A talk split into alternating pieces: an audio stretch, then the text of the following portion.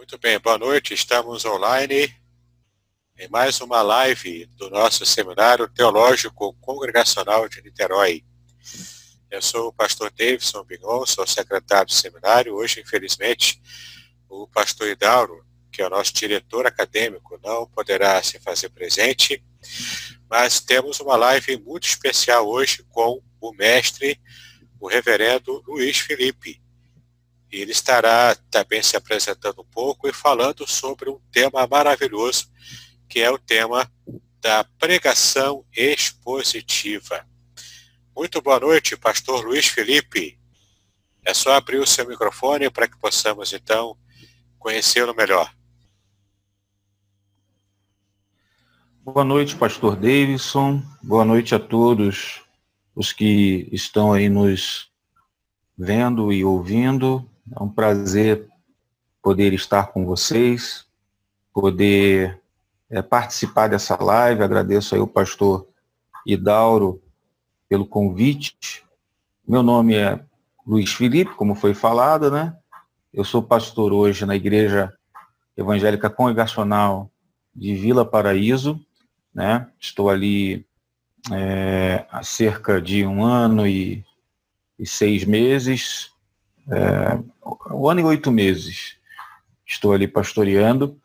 Sou oriundo de Angra dos Reis, minha cidade natal, né? Mas já tenho um, um relacionamento com São Gonçalo, Niterói já há um tempo. Morei aqui em outros momentos, cerca de, de 14 anos. 14 anos, morei é, noutra oportunidade. Juntando com isso, já estou aqui há 16 anos da minha vida, né?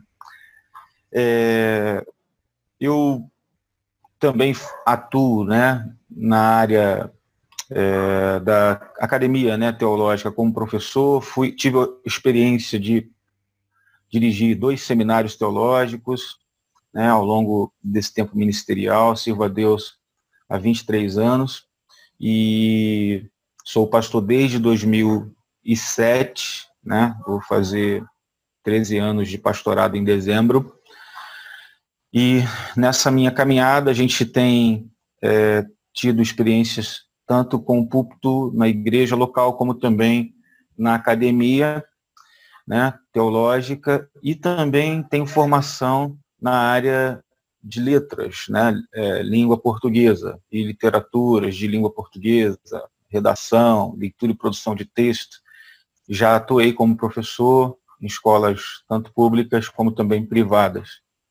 Hoje, meu tempo todo é dedicado ao Ministério Pastoral, sou pastor de tempo integral, já vai fazer sete anos, aproximadamente, que sou pastor de tempo integral. E a pregação expositiva, a pregação bíblica, homilética, para mim é uma paixão desde muito cedo, quando eu entrei no seminário, aos 17 anos, e, descobri lá, conheci lá o livro do Radon Robson, Pregação Bíblica, o que me despertou muito para a área da homilética. Tive bons professores de homilética que me despertaram muito para essa área, o que me fez, assim, é, me tornar, né, um, um aficionado, uma pessoa apaixonada pela, pela cadeira de homilética, pela área de, de homilética. E, e por isso tenho dedicado recursos, tempo para estudar, recursos para comprar livros e tal, é, para conhecer e descobrir um pouco mais é, de, desse universo da pregação, da, do sermão, da homilética, da oratória, né? Então, por isso fizemos alguns cursos nessa área, fiz cursos de oratória na época da faculdade, tive a oportunidade de estudar oratória com, com um professor chamado Olinto Filho, tive a oportunidade de fazer é, um curso de pregação, de exposição bíblica excelente, excepcional, que é um curso de formação continuada, por assim dizer, né, um curso de especialização é, na área de pregação, que é o curso Pregue a Palavra, né, da, da, da, Primeira Igreja Batista de Atibaia, o Ministério Prega a Palavra, fiz o curso que durou quatro anos, né, é, era, eram módulos semestrais, oito módulos, né, um período então de quatro anos estudando a, a, a Bíblia nessa perspectiva da exposição bíblica, de princípios de hermenêutica, de interpretação, de, de enfim, de técnicas importantes para que a gente possa ler a Bíblia e entender a Bíblia, para que depois a gente possa expor a Bíblia, explicar a Bíblia e aplicar a Bíblia. Então, esse universo da pregação, para mim, é um, uma grande paixão. Por isso, me dediquei também a dar cursos, inclusive no Seminário Congressional de Niterói, nós formamos uma turma que, infelizmente, não conseguimos concluir, mas tivemos vários módulos muito importantes, muito interessantes, com a participação de bastante pessoas. Depois foi diminuindo, a gente não conseguiu dar continuidade, mas quem sabe uma oportunidade a gente retornará. E é, tenho dado essa matéria em alguns seminários por aqui também, Betel Brasileiro e, e CETAV. E para a gente é uma alegria poder servir novamente ao Seminário com Ação de Niterói e falar deste assunto. E falar de homilética, falar de pregação, para mim é, é, algo muito, muito é, importante, é, relevante, por assim dizer, porque assim, é, toda vez que eu falo de pregação, eu lembro do texto que Paulo é, escreveu a Timóteo no capítulo de número é, 2 Timóteo, capítulo 4, versículos 1 e 2, que diz, na presença de Deus e de Cristo Jesus, que há de julgar os vivos e os mortos por sua manifestação e por seu reino, eu o exorto solenemente, pregue a palavra, esteja preparado a tempo e fora de tempo, repreenda, corrija, exorte com toda paciência e doutrina. Então, penso que essa passagem ela norteia, por assim dizer, o ministério da palavra. É, é, há um imperativo aqui quanto à questão de pregar, de ensinar, de ministrar, de proclamar. Então, eu queria aproveitar esse tempo que eu tenho né, esse, esses minutos para a gente conversar um pouco sobre pregação. E se você tiver qualquer pergunta, qualquer indagação, você tem a oportunidade de colocar aí no chat. O nosso irmão Davidson, pastor Davidson, estará é, é, analisando as perguntas, formulando depois, selecionando, garimpando aqui, para que a gente possa, de alguma forma, responder. Mas hoje, nesta oportunidade, eu tentarei responder a pelo menos nessa breve exposição, a pelo menos é, três perguntas. Três perguntas. Qual a importância da pregação expositiva para a vida da igreja? Dois, seria a pregação expositiva supervalorizada em detrimento de outros tipos de pregação? E três, qual o principal papel da pregação na vida do pastor? Então, eu vou tentar responder, né, com a ajuda do Senhor, a essas três perguntas. Obviamente que eu vou, para responder essas perguntas, entrar em alguns pontos importantes. Eu começaria dizendo o seguinte: pregue a palavra, esse é o imperativo. A palavra de Deus é o conteúdo da pregação. Está aqui, está claro. Pregar a palavra. E quando o pregador prega, a autoridade dele está justamente na palavra que ele prega, porque a palavra é a autoridade do pregador e não suas próprias palavras. Ele não pode falar qualquer palavra.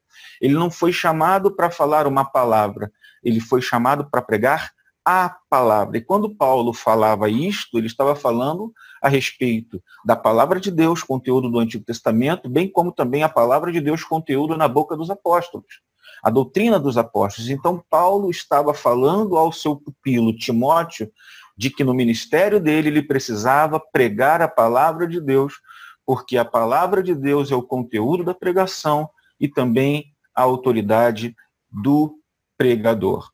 E corroborando isso com 2 aos Coríntios 5, 20, que eu passo a ler para vocês, estou com a Bíblia aberta, minha Bíblia na versão Almeida século 21, o texto diz assim: Portanto, somos embaixadores de Cristo, como se Deus nos exortasse por nosso intermédio. Assim suplicamos-vos por Cristo que vos reconcilieis com Deus. Então, vejam aos irmãos que nós somos embaixadores. de Cristo. A pregação da palavra de Deus, da Bíblia Sagrada, então, é, é, ela é dita, ela é informada, ela é proclamada, ela é, é falada por meio né, de um porta-voz e na condição de porta-voz, de embaixador, de representante comissionado por Deus, o pregador fala à igreja.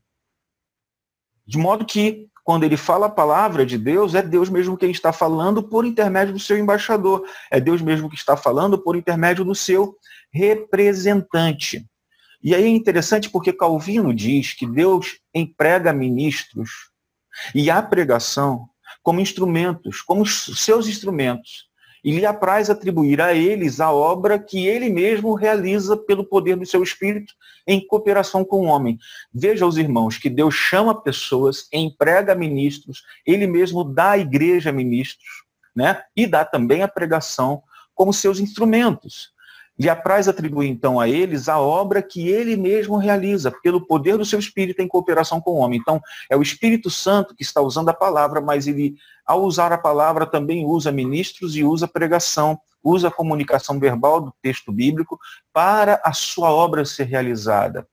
Né? Calvino ainda continua dizendo que quem despreza a pregação, não despreza só um pregador, mas despreza a Deus, porque o pregador não fala novas revelações, ele não usa de vãs é, filosofias, mas pela voz dos seus ministros, Deus confiou a pregação da sua palavra, ou seja, Deus está falando através do pregador.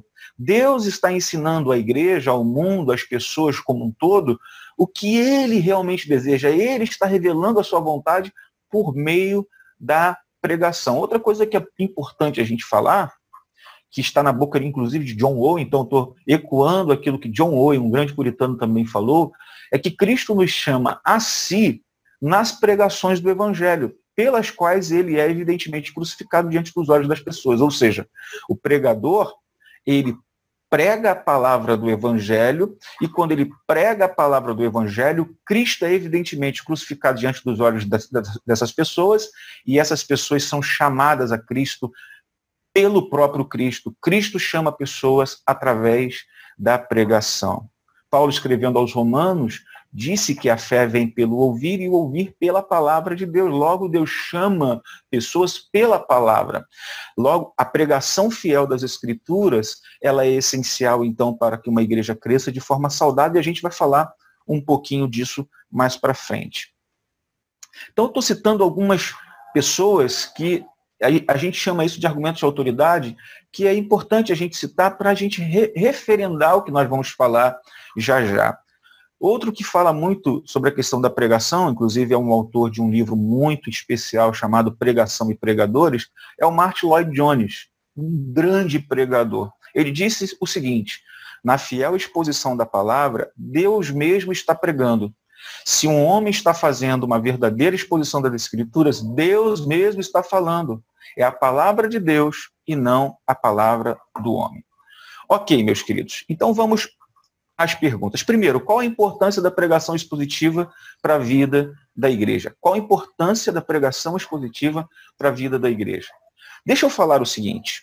Primeiro, a gente precisa definir o que é pregação. E depois a gente definir o que é pregação expositiva e sermão expositivo. Uma vez que nós definirmos o que é pregação, o que é pregação expositiva e o que é sermão expositivo, nós estaremos respondendo as duas primeiras perguntas que eu fiz no início, na introdução. Qual a importância da pregação expositiva para a vida da igreja? Seria a pregação expositiva valorizada em detrimento de outros tipos de pregação? Então, assim, o que é pregar? O que é pregar? É, Stuart Olliott, no seu livro Pregação Pura e Simples, ele diz que pregação, segundo o Novo Testamento, é definida por quatro palavras. Palavra querusso, evangelizo, marturel e didástico. Para ele, para Stuart Olliott, de acordo com o Novo Testamento, pregar é anunciar, pregar, é trazer boas notícias, é dar testemunho de fatos e é pronunciar e aplicar a palavra.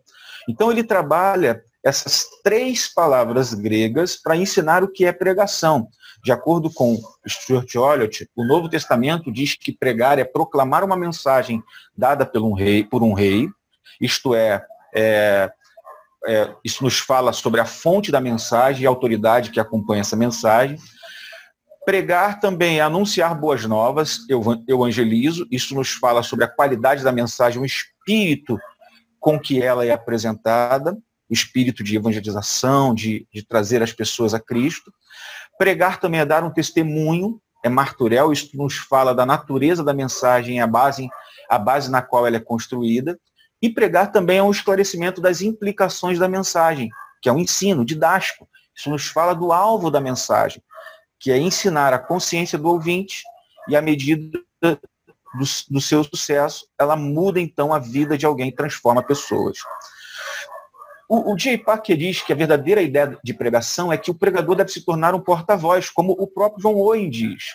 Então, assim, eu penso que isso é pregar. Pregar é, ao mesmo tempo, é, anunciar, pregar, trazer boas notícias, com, com cunho de evangelização, é dar testemunho de fatos daquilo que você mesmo está vivenciando, experimentando, e também é, ensinar, aplicar a mensagem das Escrituras para a transformação de vidas. Ok, isso é pregar. Mas o que vem a ser, então, pregação expositiva? Eu preciso dizer, antes de qualquer coisa, que esse termo, essa expressão pregação expositiva, não encontra entre os homiletas uma unanimidade de definição e conceito. Não encontra. Então, o que eu vou apresentar para você vocês aqui são alguns conceitos e vou fazer alguns contrapontos com é, é, aquilo que a gente pode chamar de pregação expositiva e sermão expositivo para tentar deixar claro é, uma coisa e outra para os irmãos. O primeiro contato que eu tive com essa expressão, pregação expositiva, como eu disse lá no início também, na minha apresentação, foi com um livro que eu li quando eu tinha 17 anos, chamado Pregação Bíblica, do Haddon Robson. Esse livro foi escrito, na sua primeira edição, em 1983. Haddon Robson ele diz que pregação expositiva é a comunicação de um conceito bíblico derivado e transmitido através de um estudo histórico, gramatical e literário de uma passagem em seu contexto, que o Espírito Santo primeiramente aplica a personalidade e experiência do pregador e depois, através do pregador, a seus ouvintes. Quando o Radon Robson define isso, eu vou tentar desdobrar essa definição, ele está querendo dizer o seguinte, dessa forma, essa definição que ele dá tem alguns pressupostos, são cinco pressupostos. Primeiro, ele quer dizer que a passagem governa o sermão. Ou seja, a pregação expositiva, esse conceito de pregação expositiva, traz o pressuposto para o sermão de que a passagem vai governar o sermão. A pregação. O pensamento do escritor bíblico é quem vai determinar a substância do sermão. Segundo, o expositor, aquele que comunica a palavra comunica apenas um conceito em cada pregação. Toda exposição é a comunicação de uma ideia ou de um conceito que é revelado por Deus na sua palavra. O expositor ele se ocupa, então, em responder à pergunta: o que o escritor bíblico quis dizer com essas palavras? Em terceiro lugar, Haddon Robson quer ensinar com, seu, com a sua definição o conceito que o pregador transmite e não da sua própria cabeça. A tarefa do expositor, então, é pesquisar o significado da passagem da, da, da, do texto bíblico mediante o seu entendimento na linguagem bíblica, seu pano de fundo histórico, seu cenário é, é, original. Por quê? Porque a autoridade por detrás da pregação não reside no pregador e sim no texto. Logo, ele precisa fazer um estudo histórico, gramatical e literário da passagem para entender o seu significado. Ok. Em quarto lugar, o conceito é aplicado ao expositor, ao pregador em primeiro lugar. O expositor bíblico não está alheio, avesso àquilo que ele prega, pois a verdade que sai da sua boca deve ser antes aplicada à personalidade e à experiência do próprio pregador. Os ouvintes não ouvem apenas um sermão, eles ouvem um homem por detrás do sermão. Então, o compromisso com a pregação expositiva torna o pregador um cristão maduro e compromissado com aquilo que ele fala. Em quinto lugar, o quinto pressuposto seria que o conceito, depois de ser aplicado à vida do pregador, é aplicado à vida dos ouvintes por meio do pregador. Então, o Espírito Santo usa o expositor, aplicando a verdade bíblica aos ouvintes, mostrando o quanto a palavra de Deus é útil à vida das pessoas, à vida humana. A aplicação, então, dá o propósito à pregação expositiva. O bom expositor é aquele que conhece bem a mensagem que pretende pregar e também conhece bem o auditório a quem pretende alcançar. E esse, esse, isso é extremamente fundamental. Bem, eu disse que falaria um conceito do Haddon Robson. Nessa mesma linha, a gente tem, por exemplo, o J. Carson dizendo o que é pregação expositiva. Ele diz que pregação expositiva, ela emerge diretamente da escritura, está ancorada no texto bíblico, não é simplesmente fazer um comentário sobre o texto, não é necessariamente pregar através de um livro, cada sermão é uma exposição, segundo J. Carson, e o tamanho do texto ele é variável. E ele diz que a pregação expositiva chama a atenção para as ligações canônicas internas que se movem em direção a Jesus Cristo. Ou seja, eu vou rapidamente trocar em miúdos. O J. Carson diz que a pregação expositiva emerge diretamente da Escritura. Está ancorada no texto da Escritura. Não é simplesmente fazer um comentário de um texto. Não é necessariamente pregar através de um livro.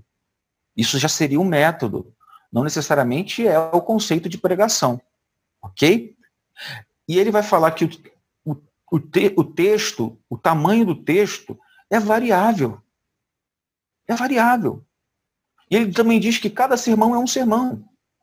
Só que ele diz uma coisa: a pregação expositiva é aquela que faz ligações canônicas internas que se movem em direção a Jesus, a obra de Jesus, a pessoa de Jesus, ao evangelho propriamente dito. Ainda nesta linha de pregação expositiva, a gente tem o Rei Stedman. É, Rei Stedman diz o seguinte sobre pregação expositiva. Pregação expositiva é aquela que tira o seu conteúdo diretamente da Bíblia, busca descobrir o significado pretendido por Deus no texto busca observar o efeito do significado sobre os que primeiro ouviram, os ouvintes originais, e aplicar esse significado para aqueles que hoje buscam sua orientação no presente. Então, a pregação expositiva é uma compreensão profunda dos pensamentos de Deus revelados na Escritura e que são apresentados de uma maneira poderosa em aplicação direta e pessoal para as necessidades e os problemas das pessoas hoje. Então, queridos, Resumindo, quatro coisas ele diz. O conceito vem da Bíblia, como o próprio Haddon Robson já, já havia dito. Pregar expositivamente é descobrir o que Deus falou. O Haddon Robson também falou sobre isso. É entender o que Deus fala hoje. Haddon Robson também tinha dito isso. E apresentar e aplicar o significado do texto à audiência dos nossos dias. Bem, agora existe um pensamento importante que a gente precisa colocar aqui sobre essa questão da, da predominância da pregação expositiva em detrimento de outros tipos de pregação, e agora a gente vai entrar nesse ponto. Bem, há uma diferença entre pregação expositiva e sermão expositivo. Quem diz isso é o reverendo Dario Cardoso, ele diz isso num vídeo e num artigo que ele escreveu para a revista Fides Reformata. O reverendo Dario Cardoso é professor do Andreu Jamp, professor da, do, do, Centro de Pós-Graduação Andreu Jamp da, do Mackenzie, e ele escreve um artigo muito importante e ele elucida algo muito interessante para nós pensarmos. O Dario Cardoso diz que pregação expositiva é um conceito de fidelidade à escritura a qual todo sermão deve responder. Então fala do conteúdo e da autoridade da pregação. E ele faz uma distinção, então, entre pregação expositiva, que para ele é um conceito de fidelidade à escritura ao qual todo o sermão deve responder, portanto, falando de conteúdo e autoridade. E ele fala, faz uma distinção entre, então, sermão expositivo, pregação expositiva e sermão expositivo. O que, que seria, então, sermão expositivo? O sermão expositivo é uma classificação da homilética, é um método, é uma forma de se pregar. Então ele diz que é possível ter uma pregação expositiva em outros métodos de sermão, que não o sermão expositivo. E eu acho isso muito interessante e relevante, porque ele levanta uma questão de que muitas vezes a pregação expositiva, ela pode ocorrer, a pregação expositiva pode ocorrer num sermão temático, um sermão temático expositivo. É possível. Pega-se um tema e prega-se a palavra de Deus, expõe-se o conceito da palavra de Deus com fidelidade à escritura dentro de um tema. É possível.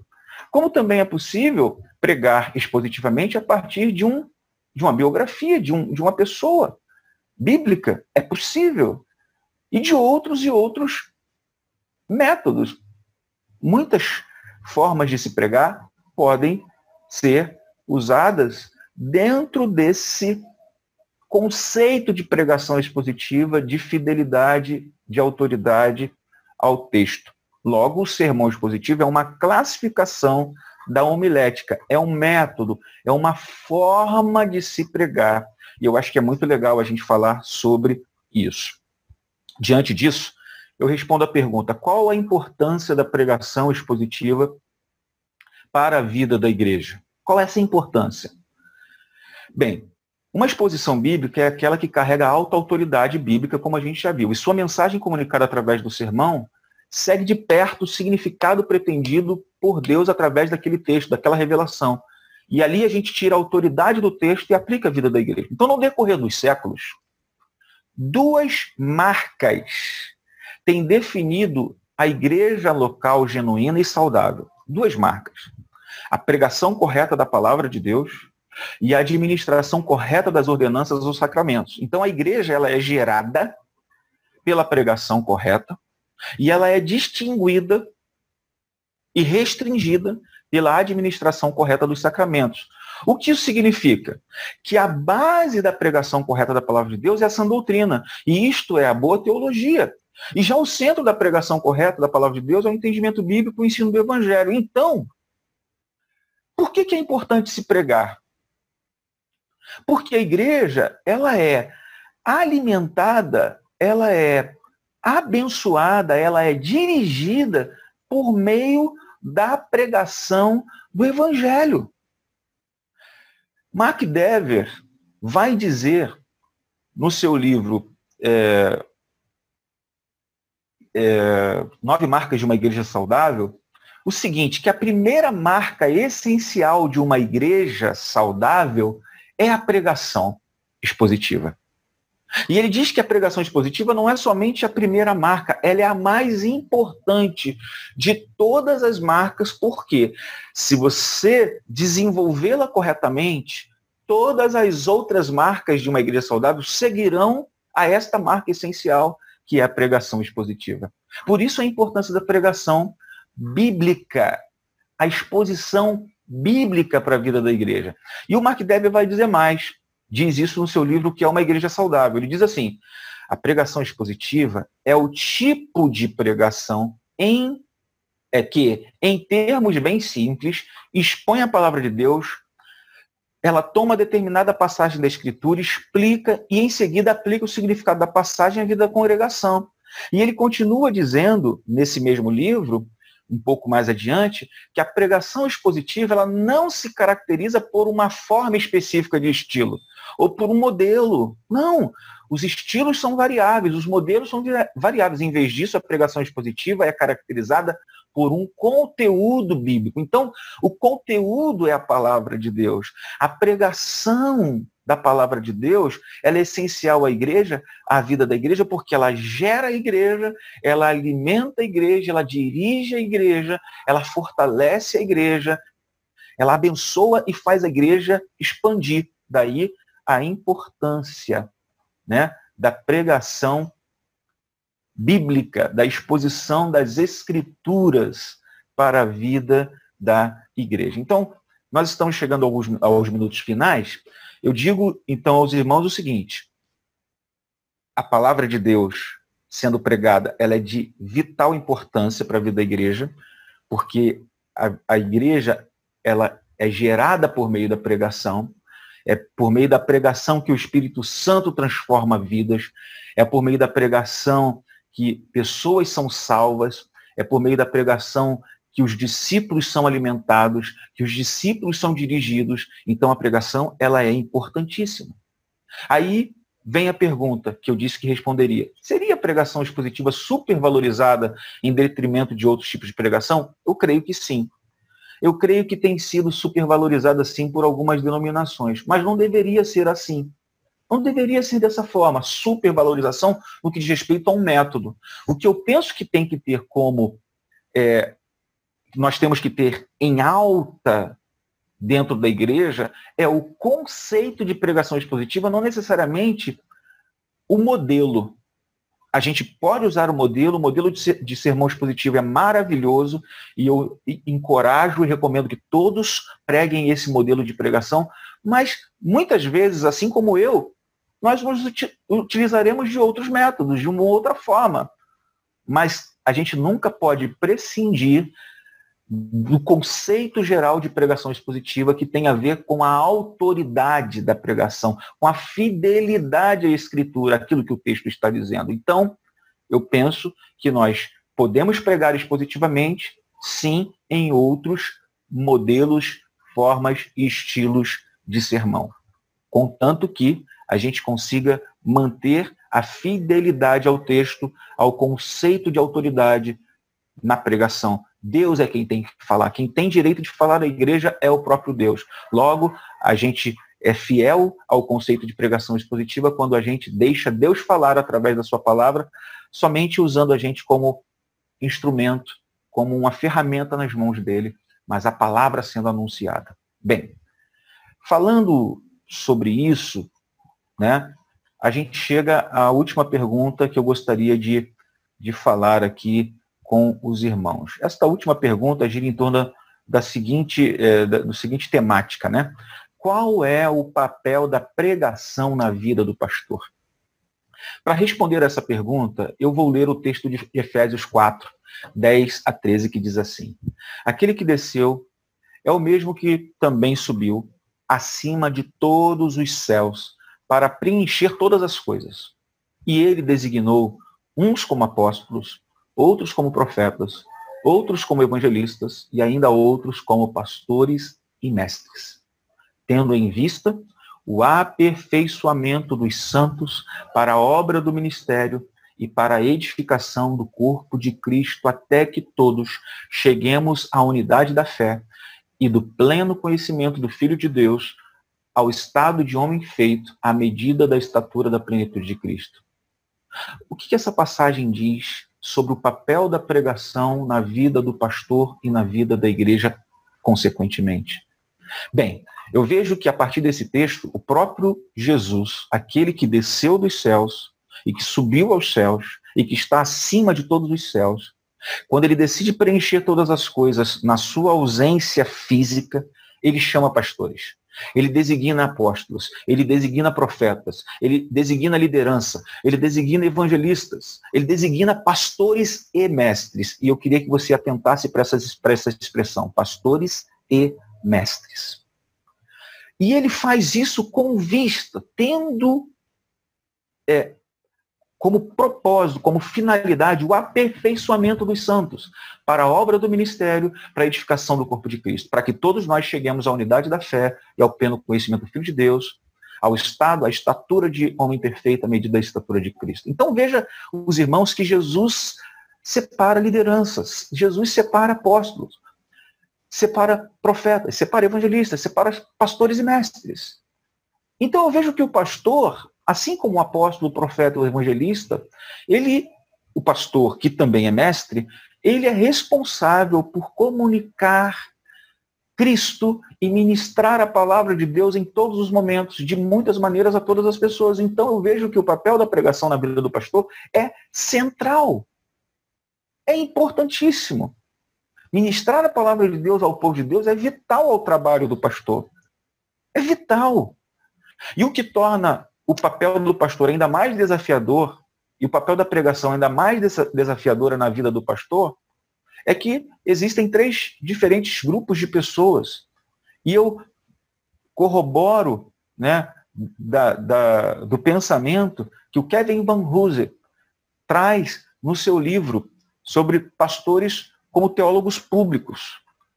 Ele diz que há três grupos diferentes de pessoas, três públicos, cada um com a sua própria forma de pensar, com a sua própria maneira de, de entender a realidade. Três públicos que representam três realidades. Ele diz, realidades sociais, ele diz que esses três ambientes, esses três grupos, são pessoas, são grupos, são ambientes aos quais os pastores são desafiados a falar. Ele diz que primeiro o pastor fala a academia, fala a igreja e fala a sociedade. Pastores são instrumentos de Deus para pregar e ensinarem na academia, na igreja e na sociedade. Agora, uma coisa que eu preciso dizer aos irmãos quanto a essa questão do papel da pregação na vida do pastor, é, eu, eu faço a partir de uma pesquisa é, do grupo Barna, né? Barna Group, do Instituto Barna de Pesquisa, que fez pesquisa com pastores e perguntar, ele, esse, esse, esse Barna Group, né, essa, esse instituto de pesquisa, perguntou aos pastores o que eles mais gostam de fazer. 66% dos pastores que responderam à pesquisa disseram que eles gostavam da pregação. 10% formação de líderes. 8% discipulado. 6% evangelização. 5% cuidado pastoral e 2% organização de eventos. O que me assusta aqui é a questão de que quando Paulo escreve aos Efésios dizendo que Deus, né, deu, de, designou, enviou pastores e mestres à igreja para liderar a igreja e lideram, obviamente, a partir da pregação, a partir do púlpito, mas o, o que a gente precisa considerar é que quando Jesus designa, ele designa pastores e mestres, mestres e pastores, essas duas coisas estão juntas. Muitos é, teólogos concordam que essas duas coisas andam juntas. Qual é a ideia? A ideia aqui é de que o pastor é aquele que cuida e o mestre é aquele que ensina. O pastor é aquele que prega sim, mas não só prega, mas ele cuida do rebanho de Deus.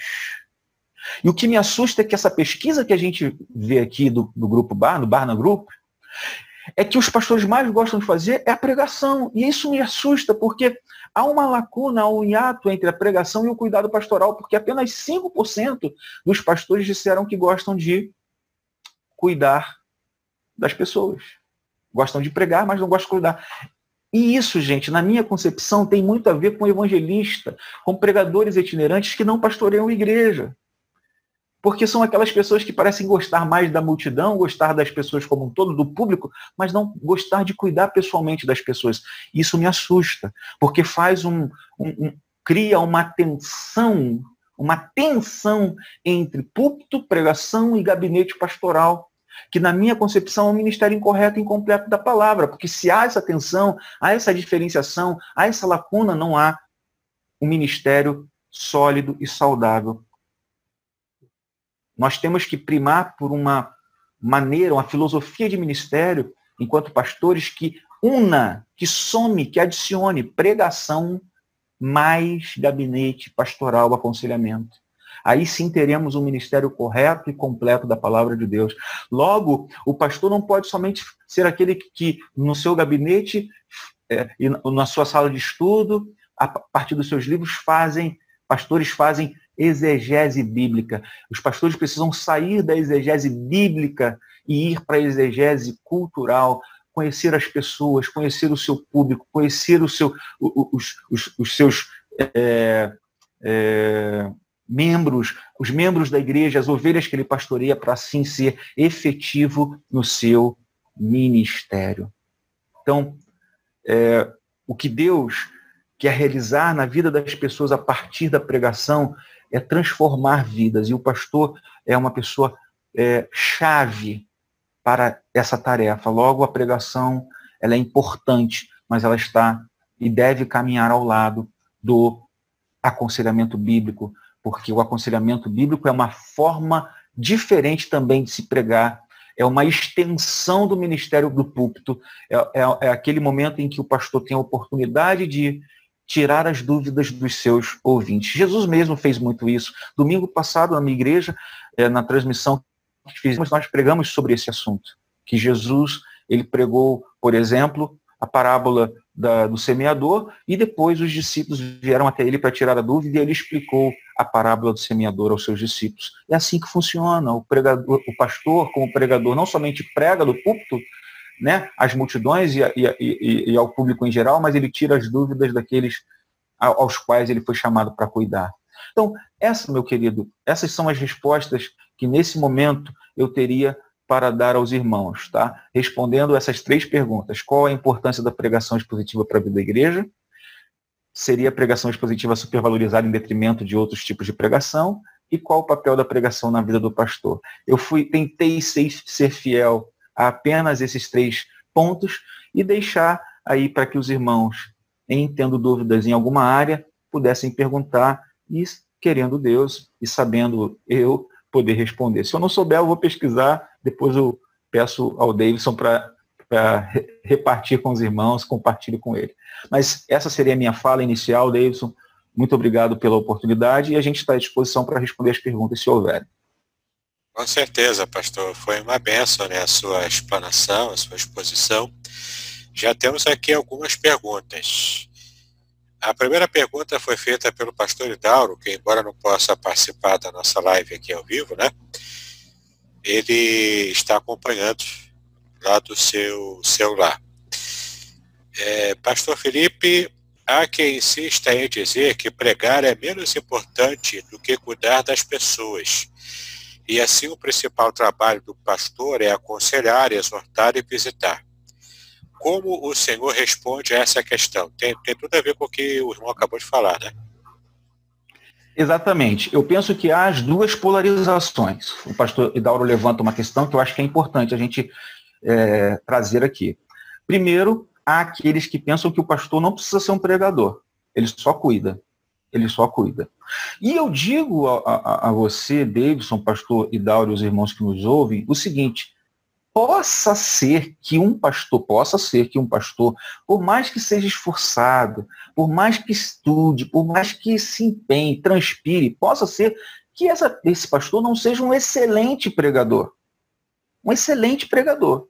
Mas ele precisa, pela própria natureza da sua função e do seu chamado, da sua vocação, ser um pregador e um mestre. Ele precisa ser. Mas possa ser que ele não seja um excelente pregador. Porém, é, a questão do cuidado pastoral e da pregação do evangelho, do ensino da palavra, servem como, se é que a gente pode comparar, exemplificar, como duas asas de um avião, duas asas de um pássaro. Se você arrancar uma asa, você desequilibra.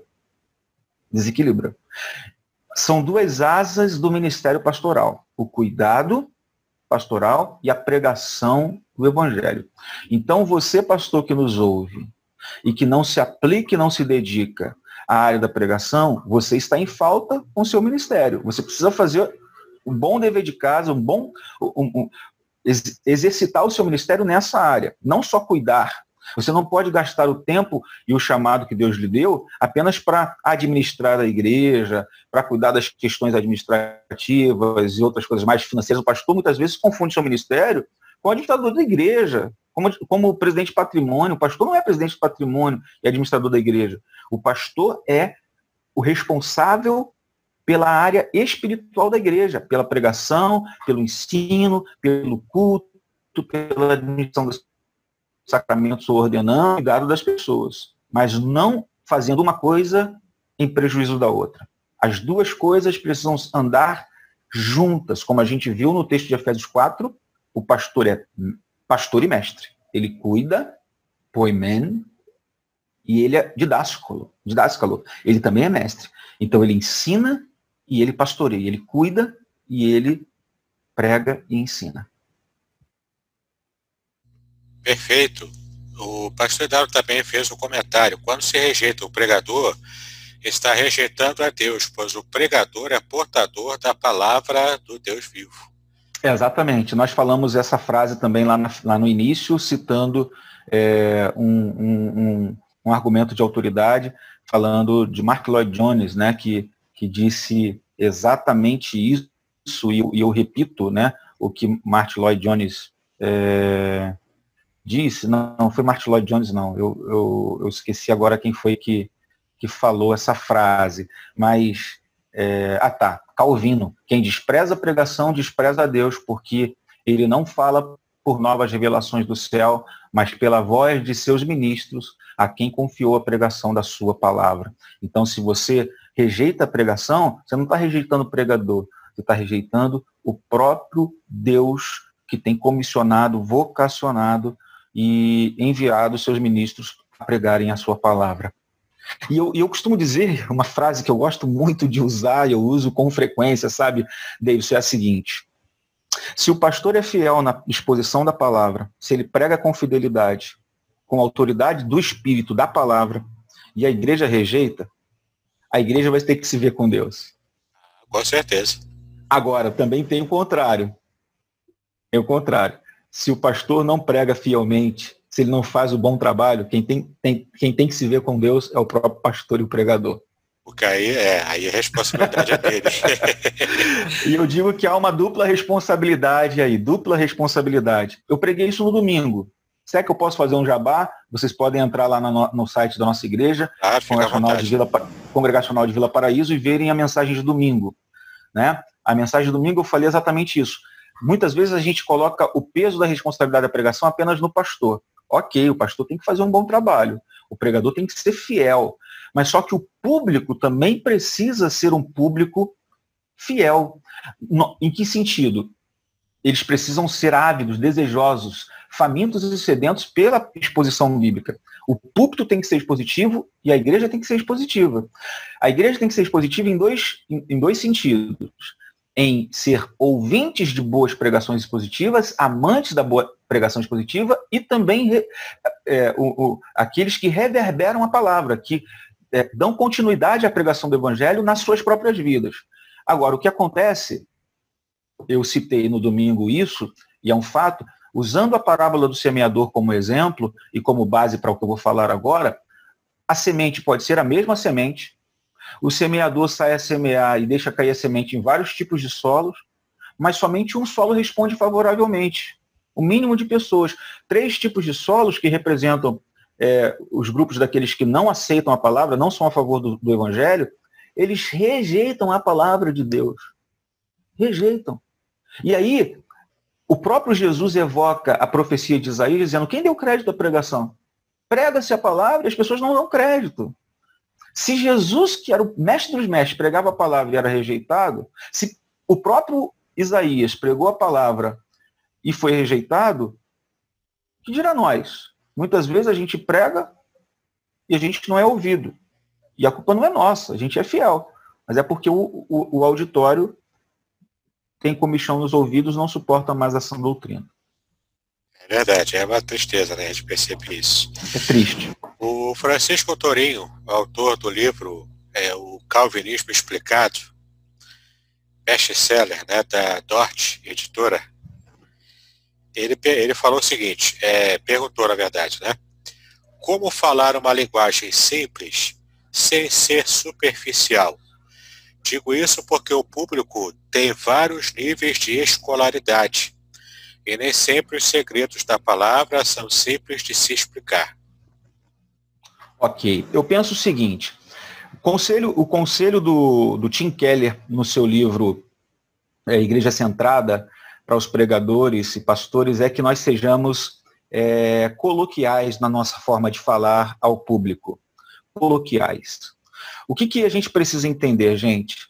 Como pregadores, nós temos que fazer é, uma boa tarefa de casa, fazer boa exegese, fazer boa reflexão teológica, fazer é, cumprir com todos aqueles requisitos do método de estudos bíblicos, observação, interpretação, fazer boas perguntas ao texto, ao texto, estudar os termos, as palavras no hebraico, no grego, mas quando a gente vai para o púlpito, a gente tem que trazer a coisa bem mastigada e inteligível ao nosso público, bem inteligível. O que isso significa? Nós precisamos usar a linguagem coloquial de modo que todos entendam. sermos simples e ao mesmo tempo profundo.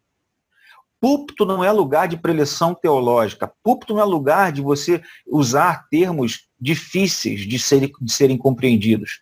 Púlpito não é lugar para fazer comentários de comentários bíblicos. Púlpito é lugar de se expor a palavra de um modo simples, inteligível, é, dinâmico, efetivo, para aplicar as consciências das pessoas e as pessoas saírem dali transformadas pela palavra, desafiadas pela palavra, desafiadas pela missão que aquele texto traz. Então, como a gente pode trabalhar de forma simples? É a gente tentar traduzir o conceito usando palavras coloquiais, ilustrações, exemplos, fazendo o link com aquilo que é atual, que a pessoa consiga, é, de forma imagética, relacionar a verdade da palavra de Deus com a, com a sua própria realidade é aquilo que eu falei inicialmente, é, que, eu, que eu falei anteriormente, sobre a exegese cultural. Nós não podemos só fazer exegese bíblica e chegar no púlpito e simplesmente colocar. Não, a gente precisa entender o nosso público, as pessoas que estão nos ouvindo, o nível de escolaridade. Quando eu for falar a seminaristas, eu vou usar uma linguagem, porque eles vão entender. Mas se eu for pregar numa igreja onde há um, um nível de pessoas intelectuais diferentes, de escolaridade diferente, eu vou precisar falar de uma maneira que todo mundo entenda todo mundo entenda. E uma outra coisa importante também, Davis, uma recomendação, é de que você não pare no púlpito. Quando você for, se você for pastor, não pare a sua pregação no púlpito. Deixe que as pessoas te procurem, seja acessível, para que elas tirem as dúvidas. Né? E uma outra coisa também que a gente sempre fala é que você é, use aquilo que é chamado de reformulação o próprio, John, é, o próprio Martin Lloyd Jones sempre usou muito isso. Ele fala um assunto, depois ele reformula aquele assunto usando outras palavras para explicar melhor aquele assunto, a fim de que todo mundo consiga ser contemplado. Eu acho que isso é muito importante. Muito importante.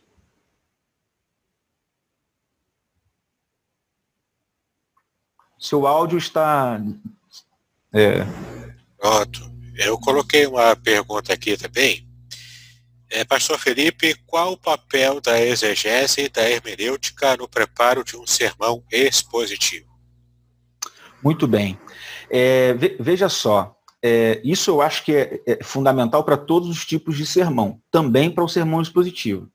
A gente precisa entender o seguinte: em primeiro lugar, você leu o texto sagrado, você teve o contato com a palavra de Deus, seja devocionalmente ou seja para a preparação do sermão, você precisa entender o seguinte: o texto não foi escrito para você originalmente.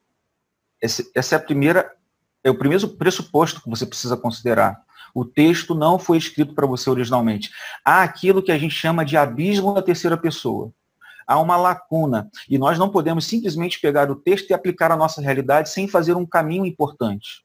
E qual é o caminho importante? O caminho da preparação de um sermão e do entendimento de um texto. É você pegar a passagem, conectar a passagem ao seu contexto imediato, aquilo que ela significou, né, lá no contexto de então. Isso é chamado de exegese. Exegese. Você faz um estudo histórico, gramatical e literário da passagem dentro do seu próprio contexto. Você vai, volta lá no mundo bíblico para entender o que o texto falou lá. E aí você tem um desafio, porque você quer che fazer chegar o texto hoje aqui. Tem muita gente que faz o seguinte: pega o texto, vai até o texto, o que ele significou lá no mundo bíblico, e simplesmente faz uma ponte direto com, com os nossos dias. Também é um problema. Então não há um caminho direto do texto para a gente hoje, e não há um caminho direto da exegese para nós hoje. A gente precisa fazer mais dois caminhos, que é o caminho da exegese bíblica, que é indo lá no texto, é no, no, no contexto original para entender a passagem, e fazermos uma ponte que é chamada de reflexão teológica, que tem a ver com a questão do evangelho, entender o, como que o evangelho afeta o meu entendimento dessa passagem, porque senão eu prego o judaísmo, senão eu prego o moralismo, entendeu? Se eu pego o texto e vou direto para a reflexão teológica, eu posso desconsiderar a parte histórica. E se eu pego o texto no seu contexto histórico lá, literário, e vou direto para os nossos dias, eu posso simplesmente fazer uma aplicação moralista. moralista, uma aplicação que não é correta. Então eu tenho que fazer assim, o caminho é, vou para o mundo bíblico, depois faço uma reflexão teológica, uma relação do texto com Cristo, com o Evangelho, e o Evangelho aplica, é, se aplica nessa mensagem, para que eu pregue de forma cristã, depois então eu faço uma conexão com os dias de hoje, que a gente chama isso de homilética.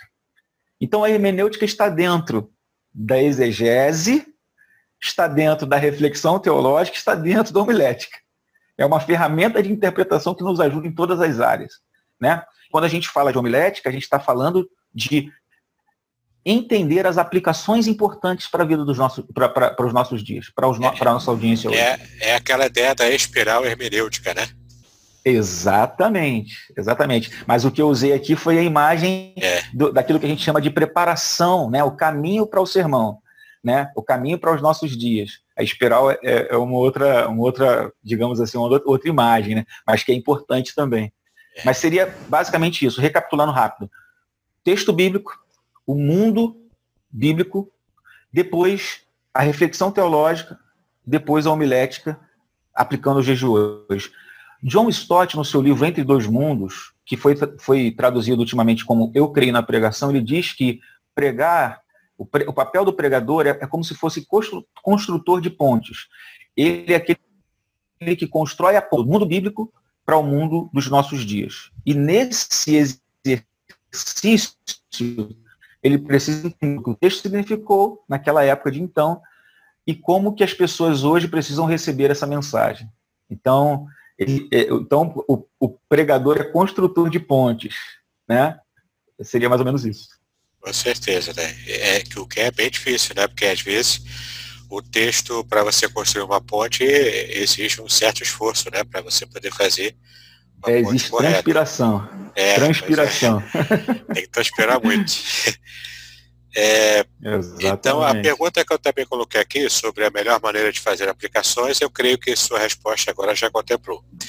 O reverendo Idaro perguntou, é, e os sermões biográficos, eles são válidos? São extremamente válidos, muito importantes. Como eu disse, é possível ser um sermão biográfico e, ao mesmo tempo, uma pregação expositiva. Por quê? Sermões biográficos e pregações expositivas. Porque você pega a pessoa, a figura de um personagem bíblico, e você vai expor a palavra de Deus dentro daquela biografia especial. Ou seja, você vai fazer uma análise da vida, né, da forma como Deus trabalhou na vida dessa pessoa, o, quais foram os elementos que Deus utilizou, os instrumentos, pessoas que tiveram influência na vida dela, e assim por diante. Eu acho que é muito importante, muito importante. Eu, por exemplo, uma vez preguei aos jovens falando sobre é, a figura de Timóteo, por exemplo. E usei várias passagens para construir o meu pensamento, passagens que falavam sobre Timóteo, para que eu não, não viesse sair daquilo que a Bíblia fala sobre ele, mas entendendo que a construção da, da, vida de Timóteo, do ministério de Timóteo, teve muita influência importante. Influência de amigos como Paulo, influência dos seus familiares e assim por diante. Então, eu, é possível fazer uma pregação expositiva usando né, o método de, sermão, sermões biográficos. Eu acho que isso é importantíssimo. Né, importantíssimo. Quem faz isso maestralmente é, é aquele Charles Swindoll, né? escrevendo aqueles livros Sim. de biografia bem legais, né? Fala de Moisés, fala de Jó, fala de Davi, fala de José, muito legal. E, e, e outros mais. Eu, eu, estou aqui, por exemplo, com um livro do, do John MacArthur Jr., que ele, ele, o título do livro é Doze Homens Extraordinários, né? É, Doze Homens Extraordinariamente Comuns, né? Que ele é, é um, são sermões biográficos. Ele pega os doze apóstolos, que eu acho que é muito legal, uma sugestão muito boa, pegar os doze apóstolos e pregar biograficamente na vida dos doze apóstolos. Né? Eu, por exemplo, já preguei muitas vezes sobre Pedro. É, excelente, excepcional a, a, a, história de Pedro, a maneira como Deus trabalha na vida de Pedro, a, a, iniciando inclusive com o próprio nome, né? Pedro, fragmento de pedra, Petros, né? Pedrinha, ou então pedra bruta, e que Deus vai lapidando, né? A partir, é, ao longo do tempo. Eu acho extremamente é, significativo as pregações é, expositivas em sermões biográficos. É, só fazer a abordagem, né? Uma abordagem bem ampla, que aí você consegue. É, é Pedro, que você citou aqui, né? É, é, muito claro a gente perceber no próprio texto bíblico a transformação dele, daquele Pedro bruto, pescador, até ele se tornar o, o apóstolo que recebeu as chaves, né? Da pregação para gentios e publicanos, né? E, Exatamente. E judeus, né, também por exemplo, a vida de Paulo, como que foi de Saulo de Tarso, que se transforma em Paulo depois, né? Então, assim, é. no Paulo, no grande bandeirante do Evangelho, veja o que Deus faz na vida do, do, do apóstolo Paulo. É uma, uma, é, uma, é uma biografia magnífica, biblicamente falando. É, né? Paulo também, né? A gente percebe é. o quanto também a transformação dele foi é, visível, né? Aos nossos olhos ali quando lemos o texto. E não deixa de ser expositivo, não deixa é, de ser uma, claro. pregação, uma pregação expositiva. É, só que é focada no personagem, né? Exatamente. Nos textos, do que os textos revelam sobre o personagem. Exatamente. O Williams Lopes, ele, ele fez um comentário. Acredito que a supervalorização sobre a pregação expositiva em algumas denominações é devido aos métodos alegóricos praticados em boa parte das igrejas brasileiras, junto com os televangelistas neopentecostais. É, rapaz. É uma teoria dele, que, né?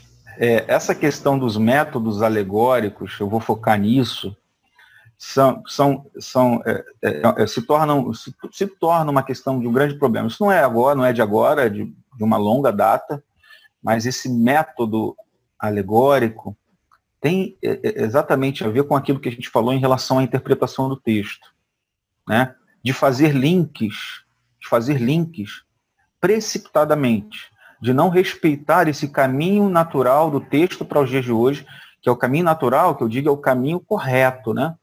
Então, quando você faz links diretos do texto para a gente, você acaba pregando alegoria, acaba ensinando aquilo que a Bíblia não ensina. Como, por exemplo, vai pregar sobre Raabe, né?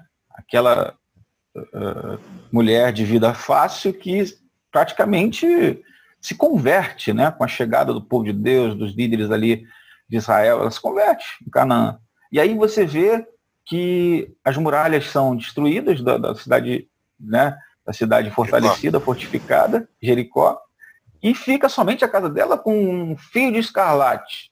Aí eu pego aquilo ali e começo a alegorizar que aquilo ali, o fio de escarlate era vermelho, que é vermelho também é o sangue de Jesus Cristo, o sangue que é vertido na cruz, e começo a fazer pontes que o texto não está fazendo, não está falando em hipótese alguma. Então você vê que é uma alegorização, uma interpretação forçada, mas que muitos, infelizmente, muitos pregadores dos nossos dias se utilizam disso hoje e pregam e ensinam mensagens sensacionalistas.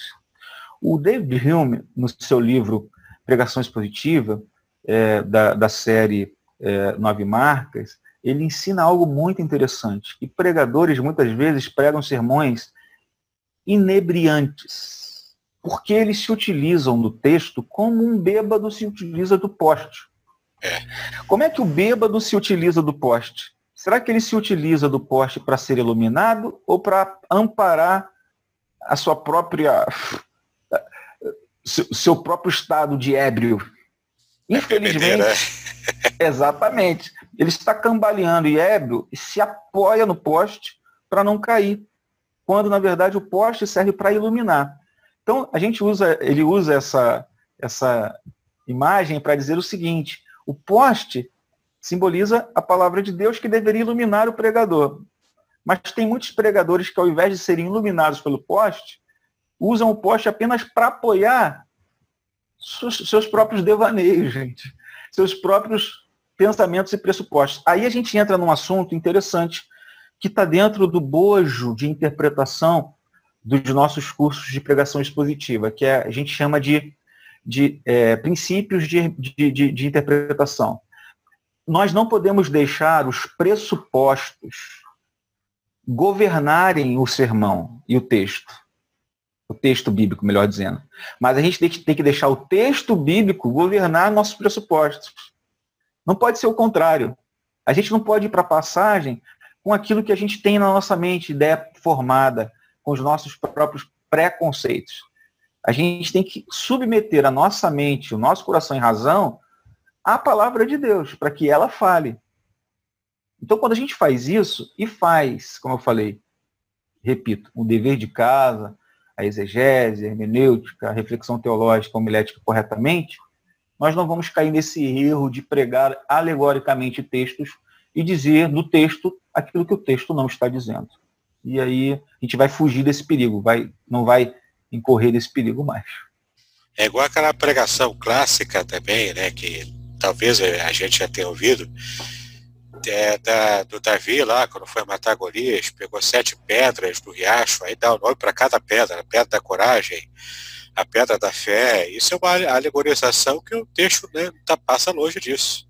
O texto não fala é, sobre isso, não é fala sobre é isso. É até uma peça homilética bonita, mas não tem apoio mas, textual. Exatamente. O que a gente tem que falar não, não, é algo que a gente vai construir nosso pensamento, não, é aquilo que a palavra de Deus está ensinando. A gente tem que chegar no, na intenção do autor humano e divino, o que Deus está querendo falar através daquela passagem, não que a gente vai inventar a respeito do texto. Tem gente aí em nome disso dizendo que Jesus tinha casa na praia, que Jesus tinha é. isso, tinha aquilo. Então, né? É, é, complicado, é muito complicado. E a gente vê muito erro teológico, muito equívoco aí, exatamente porque as pessoas não sabem fazer é, esse trabalho, né? Nem o trabalho de exegese bíblica, nem o trabalho de exegese cultural, exegese dos nossos dias. É, até mesmo aquela passagem né, de Apocalipse, eis que estou à porta e bato, o contexto ali não é para evangelização, é para crente. É, falta uma leitura correta da passagem ali. Isso é, é para né? quem já é Porque é crente. O texto está falando é. para uma igreja que está deixando Jesus Cristo do lado de fora, e não necessariamente para não crentes. Exatamente. Certo. Entendeu? É, então tem que saber trabalhar o texto, respeitar o seu contexto original, como você disse, né, fazer os caminhos corretos para realizar a ponte com segurança, e então fazer a aplicação de modo até criativo, mas respeitando o, o texto original. Você sabe um problema, Davidson, que, que, que é importante a gente é, levantar aqui que existe?